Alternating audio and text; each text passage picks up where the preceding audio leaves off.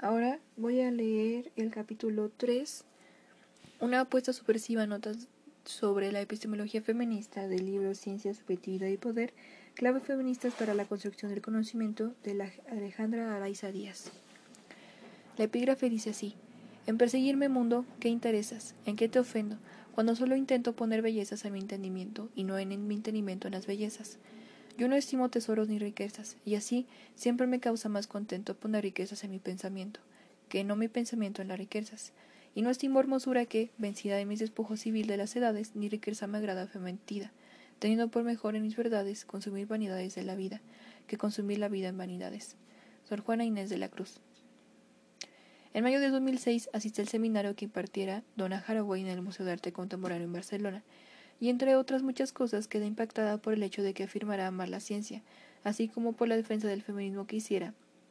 El feminismo que me gusta es siempre interrogativo y apasionadamente enamorado de las mujeres. Es una invitación para vivir de esa forma más que una ideología.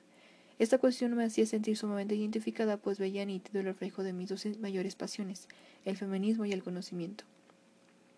Coincidentemente, hace algún tiempo vengo encontrándome con textos que engloban lo que se ha dado a llamar en epistemología feminista. Solía entender la perspectiva de género más que como una teoría, como una epistemología en la que se asume una manera de mirar el mundo, y por ende una forma de producir conocimiento. Pero ahora con lo que me encuentro en medio de las reflexiones y la discusión que me he planteado en el primer capítulo, es el género es que el género constituye en efecto una teoría que ha sido impulsada por distintas feministas dentro de la academia y que propone un interesante análisis sobre las diferencias entre hombres y mujeres en un mundo de las desigualdades todavía nos duelen. No obstante, y ello es aún más interesante, muchas feministas proponen que una categoría para analizar las desigualdades forma parte de conocer su afiliación feminista, lo cual me resulta sumamente supresivo y prometedor. Es en este lugar donde yo quisiera para acercarme al conocimiento. Es por ello que a lo largo de este capítulo abordaré algunos aspectos que en torno a la epistemología feminista empezaré planteando algunas críticas a la ciencia que han efectuado las feministas. Posteriormente abordaré los tipos de epistemología feminista que se pueden trazar dentro de cierta cartografía. Y, finalmente, me centraré en la propuesta de Donna Haraway, pues es quizá lo que me ofrece claves más interesantes para acceder a mi sujeto de estudio. 3.1. Las críticas feministas a la ciencia. La objetividad es el término que se usa para referirse a la subjetividad masculina. Adrienne Rich. Según Lucy Braidotti, el discurso científico constituye una narrativa cuya aceptabilidad política da luz a ciertas verdades, por lo que habría que estudiar los discursos científicos en su contexto histórico. Tardaremos, advierte, en rebatir siglos de epistemología falogocéntrica y apuesta por una posición política que no tenga como fundamento los juegos dualistas y discursivos de poder.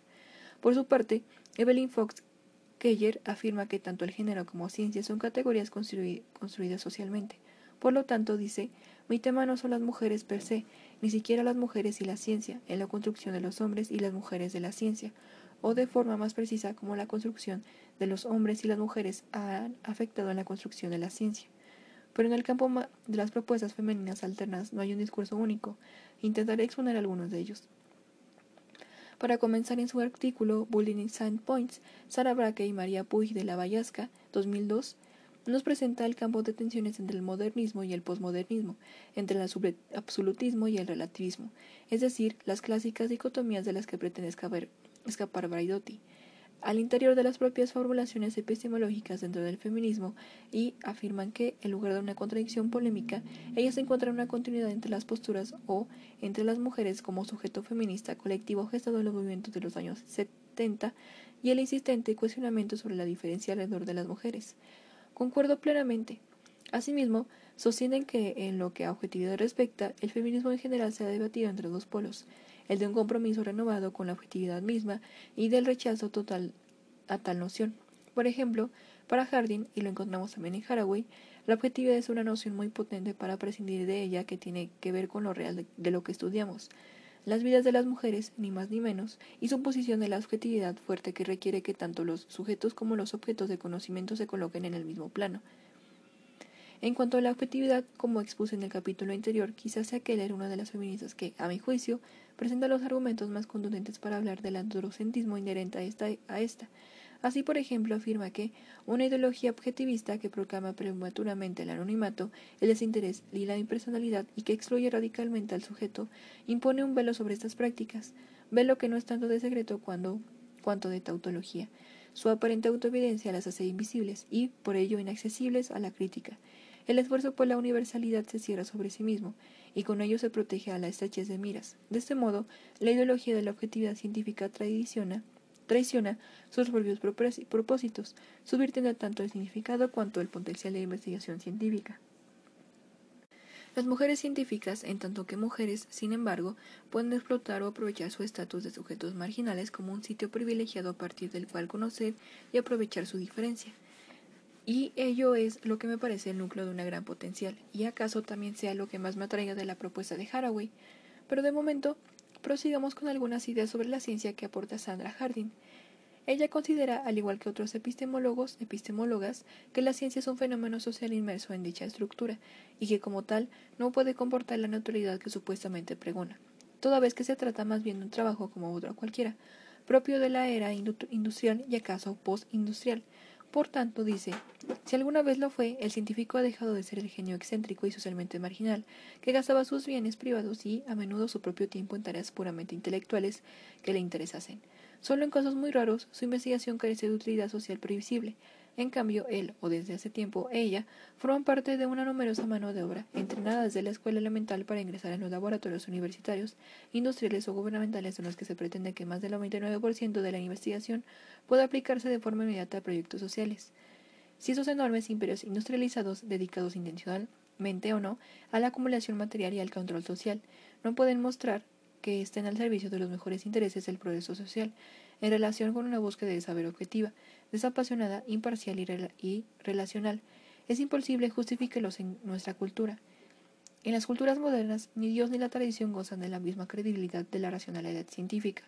Ahora bien, continúa esta autora, las críticas de la ciencia no solo han provenido de las feministas y la historia de género, sino también de los movimientos ecologistas y de los homosexuales, y como Kine considera que la ciencia tiene dogmas, solo que los que ella plantea son distintos y de ellos que desprenden preguntas.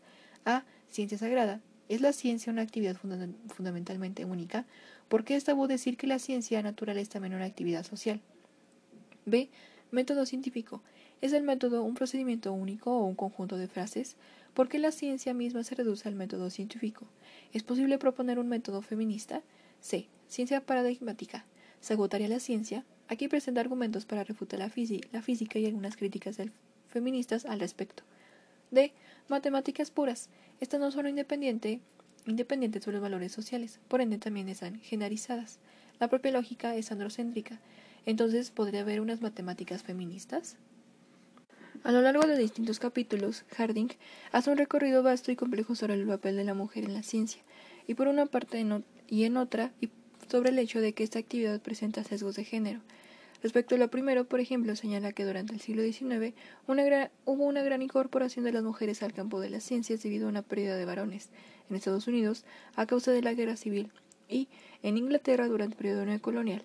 No obstante, hacia 1910 tal hecho hubo de, de frenarse, por lo que se relegó a la mujer hacia dos posibilidades dentro de las ciencias, ser profesora y ayudante o dedicarse a la química cosmética.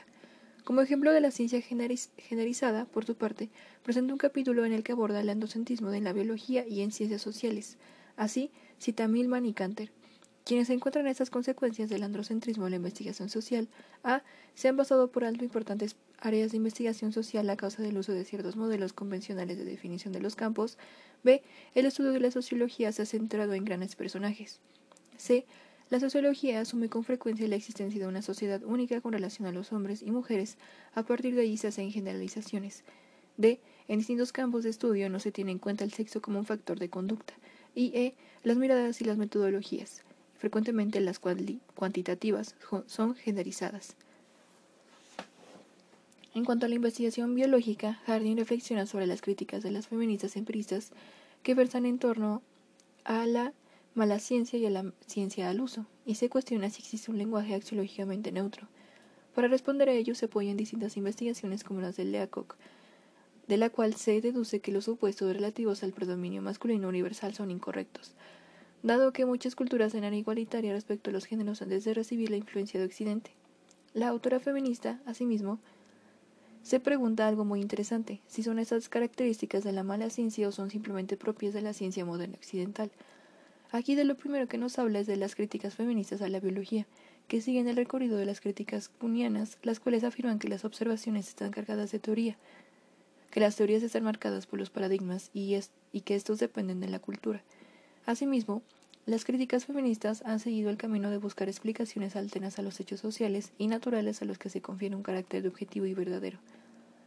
Se consideraría entonces la ciencia androcéntrica como mala ciencia, diferente a la ciencia al uso, pero ello puede ser una paradoja, es decir, pareciera que las feministas tienen que optar entre corregir los sesgos de algunas miradas o rechazar toda la ciencia, porque los proyectos sociales de las culturas en las que se desarrolla la investigación científica, así como la ignorancia y las falsas creencias de los investigadores individuales, son los responsables de la selección de los problemas científicos, de los tipos de hipótesis propuestas, de la determinación de lo que ellos consideran pruebas y del modo de utilizarlas para apoyar o refutar las hipótesis. Se puede incluso afirmar que hay un tipo de ciencia misógina, cuyos ejemplos más evidentes los encuentra Harding en la biomedicina y la sexualidad, en donde, en punto de vista anatómico, los cuerpos masculinos se representaron como agentes y los femeninos como objeto de deseo. Ella, en cambio, insiste en que tanto la mujer como el hombre son construcciones sociales y se pregunta si la masculinidad de la ciencia no expresa un conjunto de características biológicamente dadas de los machos, sino identidades prácticas y deseos socialmente construidos. Si este machismo es indeseable tanto para los hombres como para las mujeres, ¿no son también peligrosas e indeseables las estructuras intelectuales, éticas y políticas de la ciencia? En general, lo que me parece más interesante del análisis de esta teoría es que logra abordar el fenómeno de la ciencia como un todo complejo que se encuentra inmerso en una estructura social en el que intervienen otras cuestiones como la raza, la clase y el género, por su parte, en una serie de artículos compilados en 1985, Evelyn Fox Keller también da argumentos varios para hablar de esta ciencia generalizada.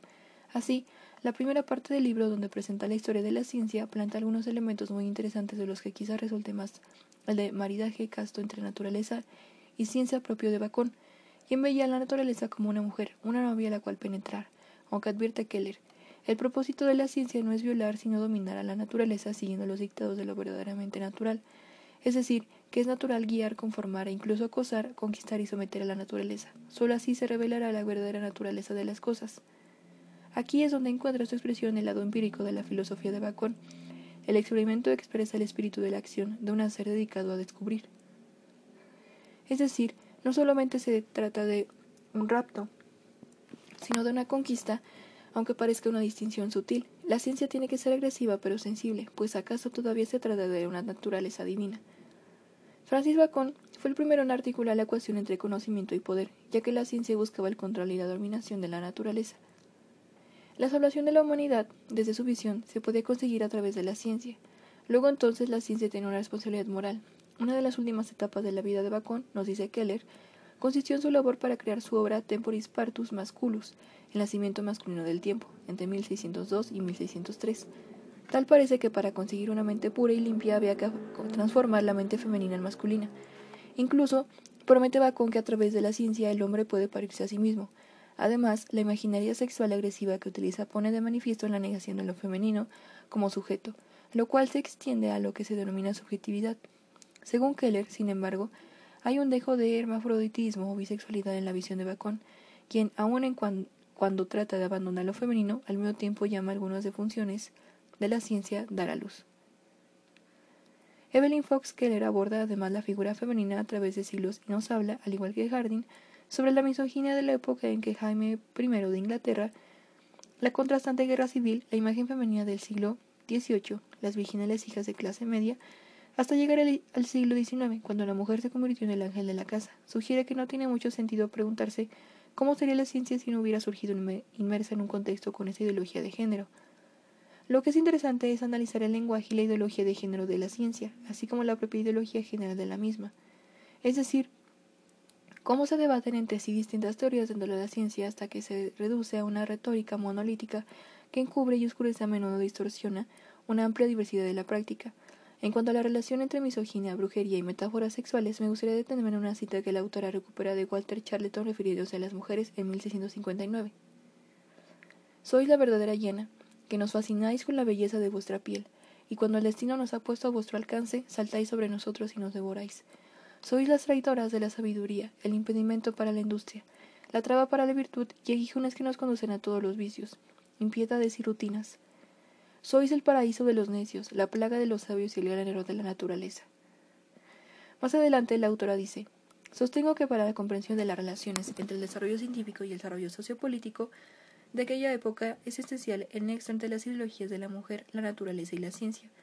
Hay que entender que el cambio en la percepción de la mujer y la naturaleza que yo asocio a la industrialización de la ciencia moderna tuvo lugar en el marco de muchas otras transformaciones que se estaban produciendo en la cultura en general y en especial en la ideología de género.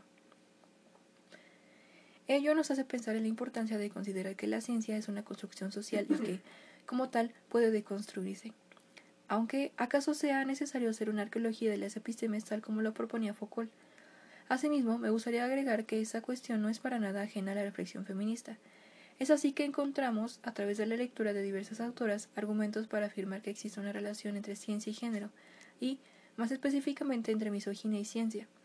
A continuación, a continuación presentaré el mapa de las diversas corrientes epistemológicas al interior del feminismo.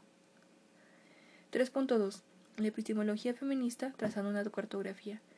Sobre este tema, Sandra Harding comienza con dos advertencias, la de que no todas las feministas están de acuerdo en que pueda hablarse de una epistemología propiamente feminista, y la de que, aun cuando las feministas hemos entrado en las hipótesis en la mujer, el objetivo de la búsqueda feminista del saber consiste en elaborar teorías que representen con precisión las actividades de las mujeres como actividades sociales y las relaciones sociales entre los géneros como un componente real, importante desde el punto de vista explicativo de la historia humana.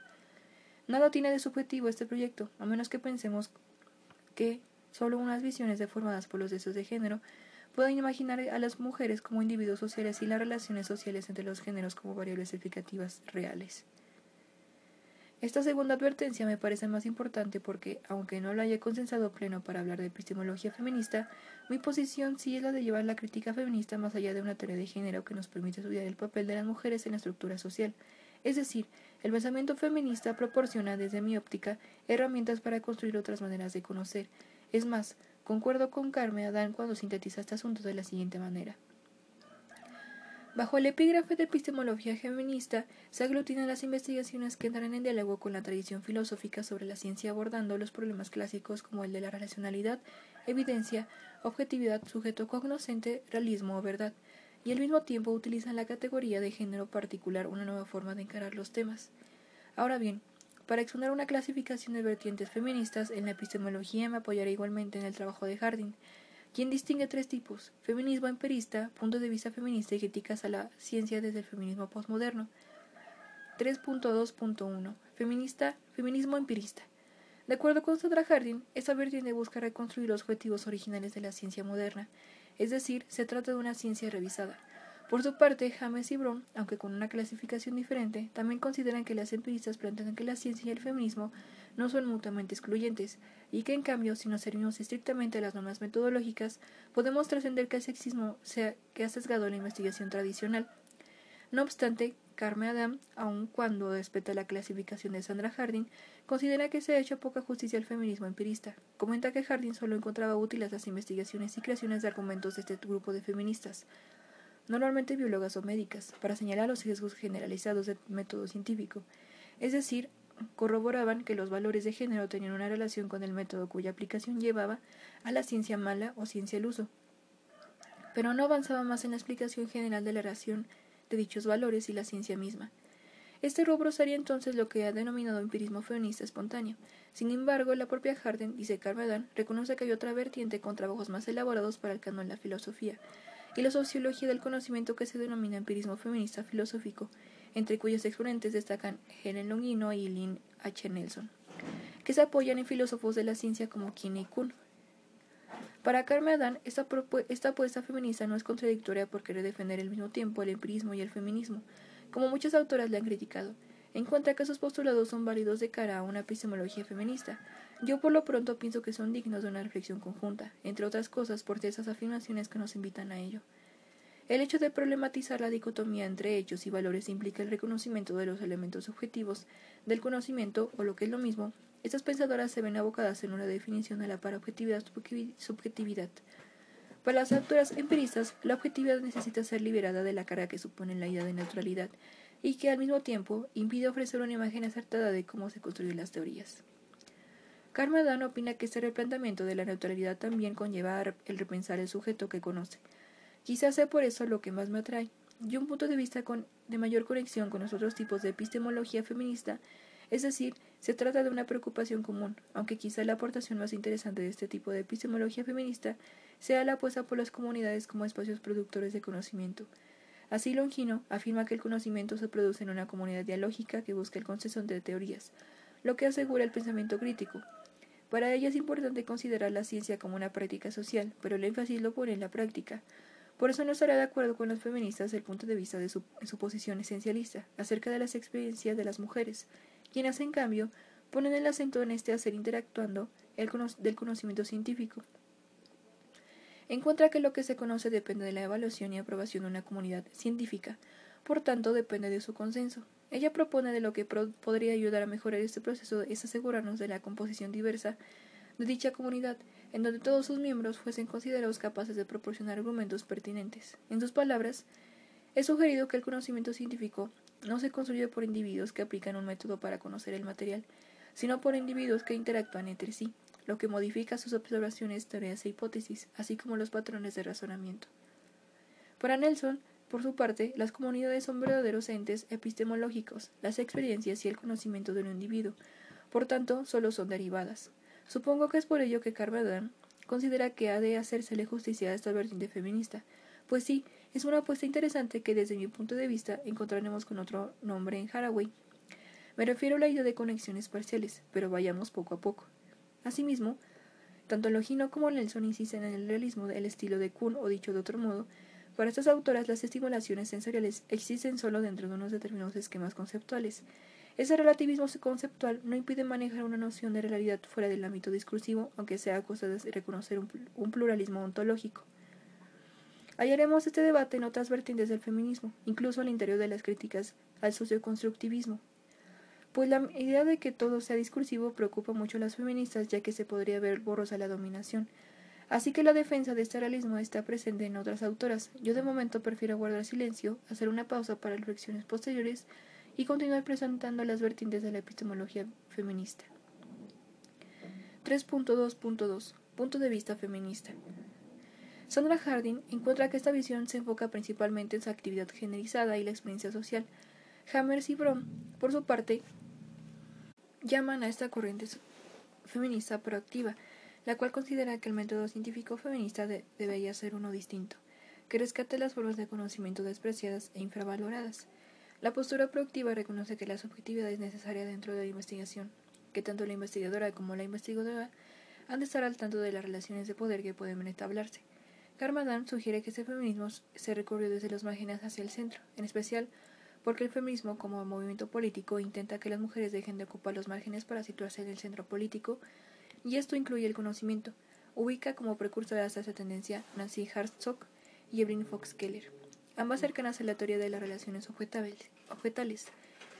Le sigue Sandra Harding, que acaso sea la más emblemática de las feministas del punto de vista, en opinión, de Carmen Adam. Las epistemólogas del punto de vista están interesadas en la experiencia de las mujeres. Es así como una de las fuentes que inspiran este tipo de trabajo sea la propia Simone de Beauvoir en su segundo sexo. No obstante, es probable que esta misma idea sea la que menos consensos obtenga, pues ¿Qué se entiende por experiencia de las mujeres. A estas feministas se les critica por considerar dicha experiencia como una a priori, un punto donde descansa el conocimiento que no deja lugar a la práctica. Es posible asimismo que, debido a tantos esfuerzos dedicados a esta empresa, gran parte de las aportaciones de estas feministas sirva de la teoría de género, grosso modo, más que la epistemología en sí, subraya Carmadam, a quien por lo visto le atrae más el empirismo feminista. Desde sus orígenes difusos, la teoría del punto de vista feminista establece como línea programática definir qué significa la experiencia de ser mujer desde la visión que los sexos sexuados como femeninos tienen de la realidad y del conocimiento. Esta corriente no se ha centrado exclusivamente en el problema del conocimiento y sus implicaciones, sino que han significado para el feminismo toda la revolución metodológica, así como una determinada forma de orientar las investigaciones del género, exportable a muy variadas disciplinas. De cualquier forma, me parece que ella misma reconoce que el feminismo del punto de vista plantea una reflexión y una transformación del conocimiento a partir de su metodología más cercana a lo político, o al menos más consciente de ello y con otras posibilidades más subversivas. Así, cabe mencionar que otras de las fuentes en las que bebieron las epistemólogas del punto de vista fue el marxismo. Encontramos estas huellas, por ejemplo, en Nancy Hartsock, quien argumenta que el materialismo histórico en sí mismo es una forma de punto de vista y se puede seguir la categoría de trabajo de Marx y ampliarla desde, el, desde la visión feminista. Le interesa su potencial emancipador, pero también el hecho de que la visión marxista provee de coordenadas epistemológicas y ontológicas, lo que puede crear puentes útiles con el feminismo. Por su parte, Sandra Harding, luego de presentar algunas discusiones sobre epistemología en general, afirma que así como hubo una nueva división del trabajo de la etapa feudal al artesanal, también hubo una visión entre el trabajo mental, masculino y emocional, femenino. Harding mantiene una posición cercana al punto de vista feminista y apuesta por la idea de una ciencia sucesora, la cual cuestiona sus actitudes autoritarias al tiempo que resalta la experiencia personal como fuente de conocimiento. Las feministas de la ciencia sucesora, dice Harding, también apuestan por el progreso en el sentido de en que se reconozcan las diferencias de clase, raza y sexo no son biológicas, sino creaciones sociales. Apelan a una reforma educativa en el sentido de equidad entre los géneros, buscan en la ciencia beneficios concretos para las mujeres y buscan unificar el conocimiento del corazón y por el corazón con el que se consigue mediante el cerebro y la mano. En general, encontraremos las huellas del punto de vista feminista en otros trabajos, pues su idea principal, volviendo a la lectura de Adam, puede englobarse en dos postulados. Uno, todo conocimiento en tanto que práctica social está situado, y dos, una localización en especial de las mujeres. Es más fiable porque goza de una posición privilegiada para revelar la verdad, y este segundo postulado acaso sea el más difícil de defender, al menos para mí que no soy a favor de la búsqueda de la verdad, es el que más me genera más dudas. Pero por ahora solo me quedo con una clave muy importante. Este feminismo considera que la política y la epistemología están totalmente, vinculadas. 3.2.3 Feminismo posmoderno. El posmodernismo feminista se opone, siguiendo a Harding, los objetivos del feminismo empirista. Por su parte, Carme Adán prefiere llamar a esta vertiente de feminismos polimorfos por el hecho de que considera que llamada posmoderna no es del todo adecuado, ya que lo que existe es más bien una multiplicidad de investigaciones, propuestas y conceptualizaciones de carácter crítico. Es decir, el sentido postmoderno puede deberse a ello, a la crítica. Sin embargo, el feminismo es hijo de la modernidad y un punto intermedio entre esta y la posmodernidad. Pienso que la advertencia es al menos pertinente, aunque por otro lado mantengo la clasificación de Harding para que la lectora o el lector puedan más o menos ubicarse en esta cartografía. Una de las pensadoras clave en esa vertiente es, sin lugar a dudas, Donna Haraway, a quien dedico unos párrafos más detallados a continuación, y otra de estas pensadoras es Susan Heckman, quien pugnaba por la desaparición radical de una cosa tal como una epistemología feminista para afirmar que no existen modos ni masculinos ni femeninos en el conocimiento. Asimismo, aseguraba que no existía una vertiente postmoderna, sino que el punto de vista feminista había evolucionado a lo largo de los años 90 y se fue configurando de otra manera, lo cual concuerda con la propuesta de Harmer y Brown, de que no están claras las barreras entre vertientes, y quizá por ello mismo no hablaban de una tercera clasificación posmoderna, más bien consideraban que la corriente proactiva es posmoderna y que la tercera opción sería integracionista, a través de la cual se intenta integrar lo mejor de las aproximaciones nuevas y las tradicionales. ¿Acaso Jardín pertenezca a esta postura? Recuérdese su idea de ciencia sucesora. Ella, asimismo, considera que hemos de estar muy atentas al hecho de que, algo está transformando las relaciones sociales entre razas, clases y culturas, así como entre los géneros, en este caso probablemente muy pocos algos a un ritmo mucho más rápido que nuestra teorización.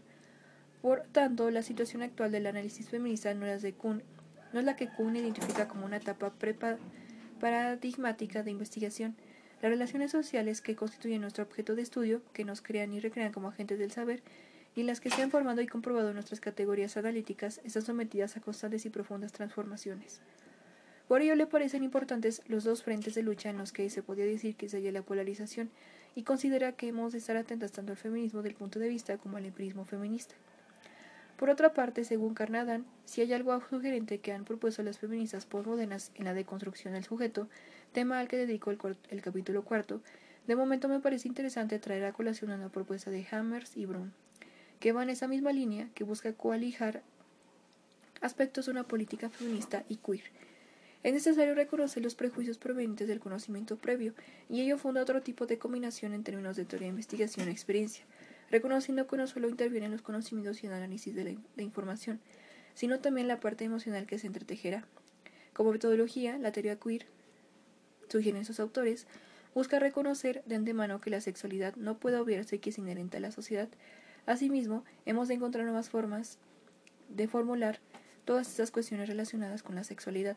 Se trata de una postura activa energética y autocrítica que mueve con su sujeto, el cual comprende movimiento constante de fronteras, cambios sociales y locales y transiciones. Esta podría ser otra pista para empezar a componer una epistemología propia. Ya veremos. Por, por ahora y antes de continuar quiero advertir al lector o lectora de una cuestión para tener en cuenta. Hasta aquí y tras lo que acabo de exponer en los apartados anteriores, puede notarse mi simpatía con las posturas relativistas y espero haber dejado en claro que es su lucha contra una idea absolutista de la verdad la que me seduce. No obstante, y aquí la razón de esta advertencia, no todas las epistemólogas feministas abrazan esas ideas. Así, Fina Virules, por una parte, asegura que ante la construcción del mundo desde los supuestos de la modernidad, la ciencia se representa como un fiel exponente de este mundo positivista, mientras que el relativismo aparece como una respuesta ante este mundo, enunciando que es necesario abandonar la búsqueda del absoluto, ya que lo humano está relacionado a la historia, a lo cultural y a lo social. Por su parte, Hardy no está segura si el feminismo exige la exaltación de la subjetividad relativista, y piensa que el salto al relativismo malentiende también los proyectos feministas. Incluso sobre el relativismo ha afirmado que es fundamentalmente una respuesta sexista que intenta preservar la legitimidad de los reclamos androcéntricos frente a evidencias contrarias. Es decir, que lo que le preocupa a la autora es que puedan invisibilizarse las demandas feministas a relativizar las experiencias de los hombres y de las mujeres. Hallaremos afirmaciones de este tipo en Haraway y su defensa de la objetividad radical.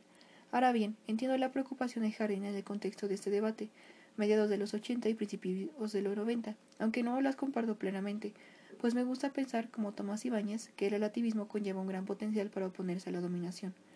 Por su parte, Keller ofrece otro tipo de argumentaciones más centradas en la perspectiva de la objetividad como androcéntrica, asociada a la autonomía de sujeto masculino moderno que se crea a sí mismo y es capaz de objetivizar y dominar a la naturaleza.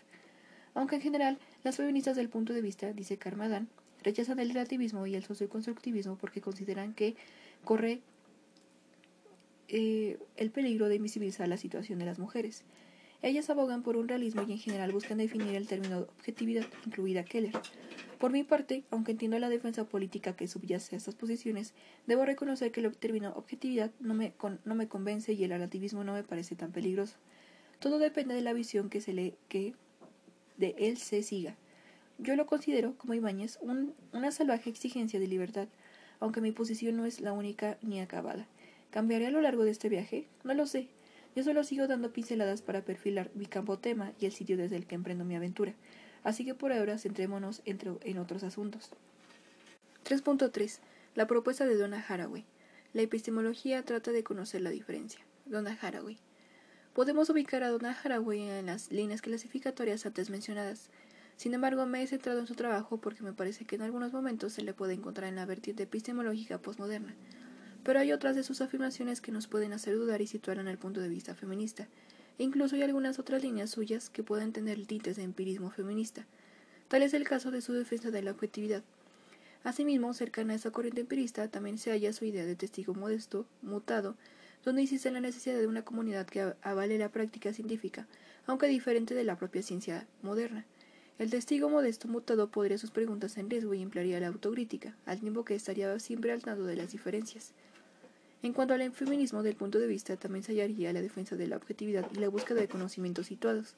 En la misma línea, se halla su idea de las especies, compañeras, a través de la cual el vínculo se sitúa como la unidad mínima de, análisis, a partir de la cual podemos estudiar la otredad significativa. Pero también esto podría considerarse una versión postmoderna del punto de vista feminista. En todo caso, sería importante para percatarnos del hecho de una sola autora ya no digamos de una corriente de pensamiento, pueden hallarse ciertas contradicciones. Mi apuesta no es tanto por evidenciarlas, criticarlas o juzgarlas, sino por aprender a convivir con ellas. Toda vez que al igual que Braque y Puig de La Bella Casa, yo no veo grandes diferencias entre distintas posturas feministas, sino continuidades. Pero vayamos por partes. Me parece que hay tres momentos importantes en la propuesta epistemológica de Haraway, que puede ubicarse en estas líneas, conocimientos situados, testimonio modesto mutado y especies compañeras. Los, conocimientos y todos es la primera propuesta a destacar de Haraway, pues es en este texto en el que la autora reformula la idea de la experiencia de las mujeres. propio del punto de vista feminista. Haraway considera que es una trampa situar nuestro conocimiento desde los márgenes, pues eso podría incurrir en un esencialismo. En cambio, ella aboga por la parcialidad y abre las posibilidades a un conocimiento situado desde cualquier posición, ya no solo lo de la experiencia de las mujeres. Me centraré en este tema como una propuesta que va de Rich a Haraway, pasando por Harding en el capítulo siguiente. Ahora bien, en el contexto del segundo milenio, Haraway presenta un problema epistemológico a resaltar. Me refiero al testigo modesto. Para ello hace referencia a una interesante historia en los comienzos de la ciencia moderna del siglo XVII en Inglaterra, la del químico Robert Boyle y su bomba del vacío. Para probar su efectividad, este científico tuvo que convocar a una comunidad de testigos que presenciaran el funcionamiento de su invento. Es así como se institucionalizó una forma de vida, la del científico que permanecía como un transparente portavoz de los objetos, como hombres cuya, única característica visible era la clara modestia. Habitaba la cultura de la no cultura. El esto quedaba en el terreno de la cultura y la sociedad. Asimismo, el testimonio debe ser público y colectivo. El problema es que el público debe ser rigurosamente definido. Así, no podía entrar en cualquier persona ni atestiguar de una manera creíble y adivinemos quiénes eran capaces de atestiguar. Claro, los hombres que poseían cierto estatus social. A partir de este momento se instaló de una manera que Haraway llama desnuda, de escribir. Se trata de una escritura que buscaba despojarse de la retórica florida para dar los hechos a la luz.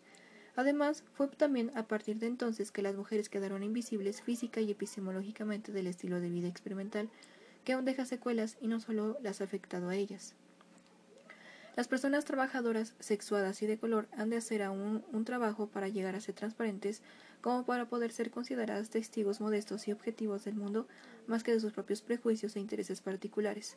Ser el objeto de la visión en lugar de la fuente autovisible y modesta de la visión significa ser despojada de agencia. De cualquier manera, así como insistía en que no debíamos prescindir de la objetividad, también nos dice que atestiguar sigue siendo un relato poderoso para la tecnociencia, sugiere que hemos de propiciar una tecnociencia autocrítica más adecuada y comprometida con los conocimientos situados.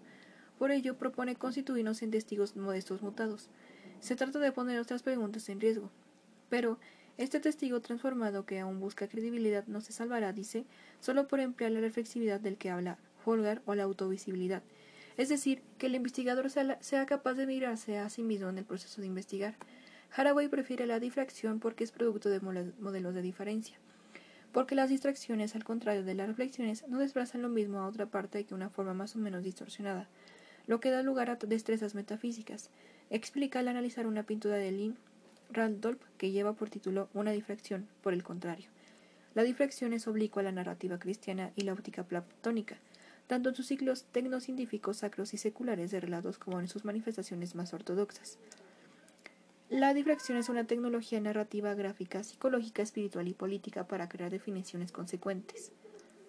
Es una manera de comprometerse con la creación de la diferencia en lugar de la copia fiel o repetición. En todo caso, lo que importa es estar en la acción, ser finita y sucia, y no limpia, trascendente. Este conocimiento se construye, como nos decía en el texto de los conocimientos situados, a través de un universo de conexiones parciales, es decir, no podemos renunciar a la idea de la comunidad científica o a la idea de testimonio modesto pero mutado. Por último, llega el que más me parece, me parece más controvertido de sus conceptos y el más difícil de entender, pero quizás sea el más comprometido con el feminismo y con lo personal es político. Me refiero a su segundo manifiesto publicado en 2003 bajo el nombre The Companion Species Manifesto, Dogs, People and Significant Otherness. La autora afirma que se trata de una historia de biopoder y biosocialidad, así como de tecnociencia. Esta vez, como dice Cristina Pali, nos encontramos en bosques, prados y jardines, habitando historias que mezclan lo personal y lo público, los amores privados con las pasiones teóricas, preocupaciones cotidianas, aparentemente banales con la búsqueda de articulaciones políticas. Me parece interesante destacar la alianza entre estos amores privados y las pasiones teóricas.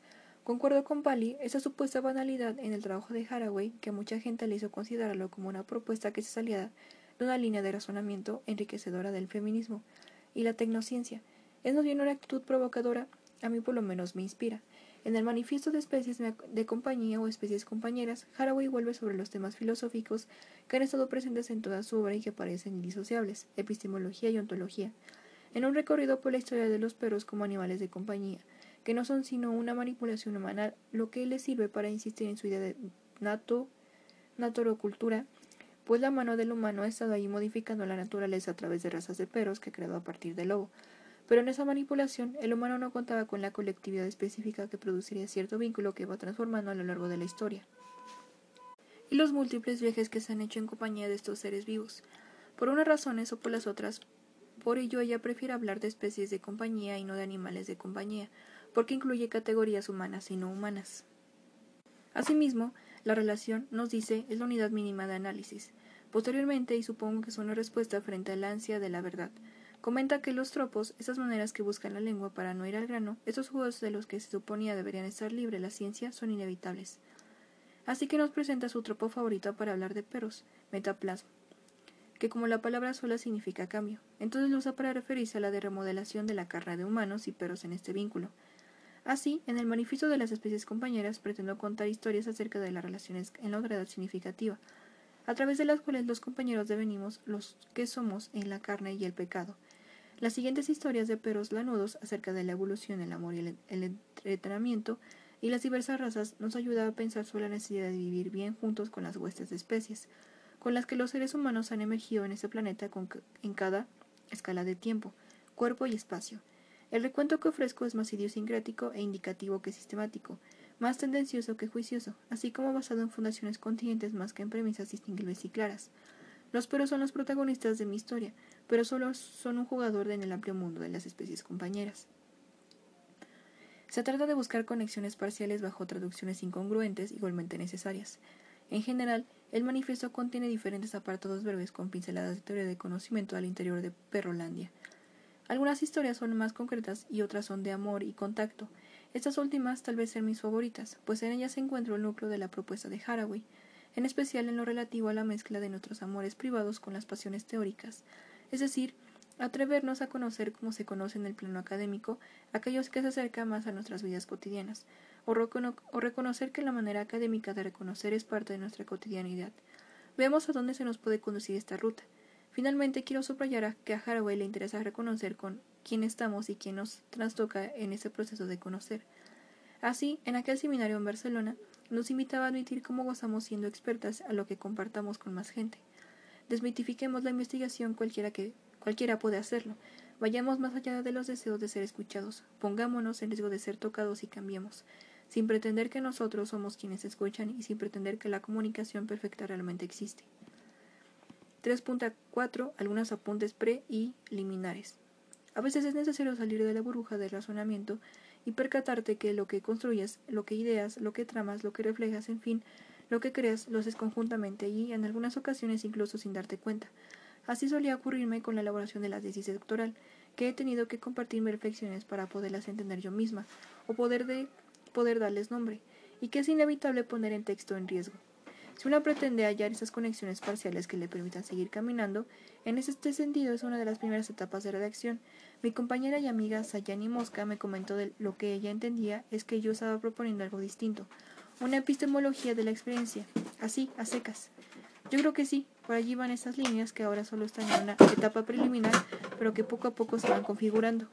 Ahora bien, lo cierto es que, como afirma Carmen Adán, la otra gran aportación de la epistemología feminista, además de la categoría de género, es la experiencia de las mujeres. Sin embargo, me parece uno de los motores que me ha llevado a hacer este recorrido es el hecho de que me preocupa que en la academia se hayan reducido los estudios de qué género a estudios de mujeres, o como dice Eva Gil, ¿por qué se le llama género cuando quiere decir sexo? Es decir, que considero que el feminismo ha hecho aportaciones mucho más contundentes a la teoría en general, y no solo una perspectiva para estudiar la situación de las mujeres. Entonces, a mi parecer, la etapa en que las feministas pugnaban por la experiencia de las mujeres es propia de un momento y sigue siendo necesaria dentro de ciertos contextos, pero tal vez haya llegado la hora en que la apuesta feminista por situarse y ubicar una experiencia propia pueda extenderse a otros tipos de conocedores y de conocimientos. De cualquier manera, sigue siendo una idea muy potente para romper con algunas construcciones típicas de la modernidad que mantienen un pensamiento binario. Quizá pueda servir para desubjetivizar o desujetar, así como para desobjetivizar. Pero no me adelanto a proponer nada hasta llegar al final del recorrido. Ahora solo sigo una intuición. Lo cierto es que en esa línea donde se inscribe el presente texto, consciente de su rica herencia feminista, la cual, a su vez, haya resonancia con otras sugerentes tendencias de los propios siglos XX y XXI, Por ahora me gustaría detenerme en, la, en la localización a través del siguiente capítulo, el cual aborda la idea de conocimientos situados como una de las principales aportaciones de la epistemología feminista.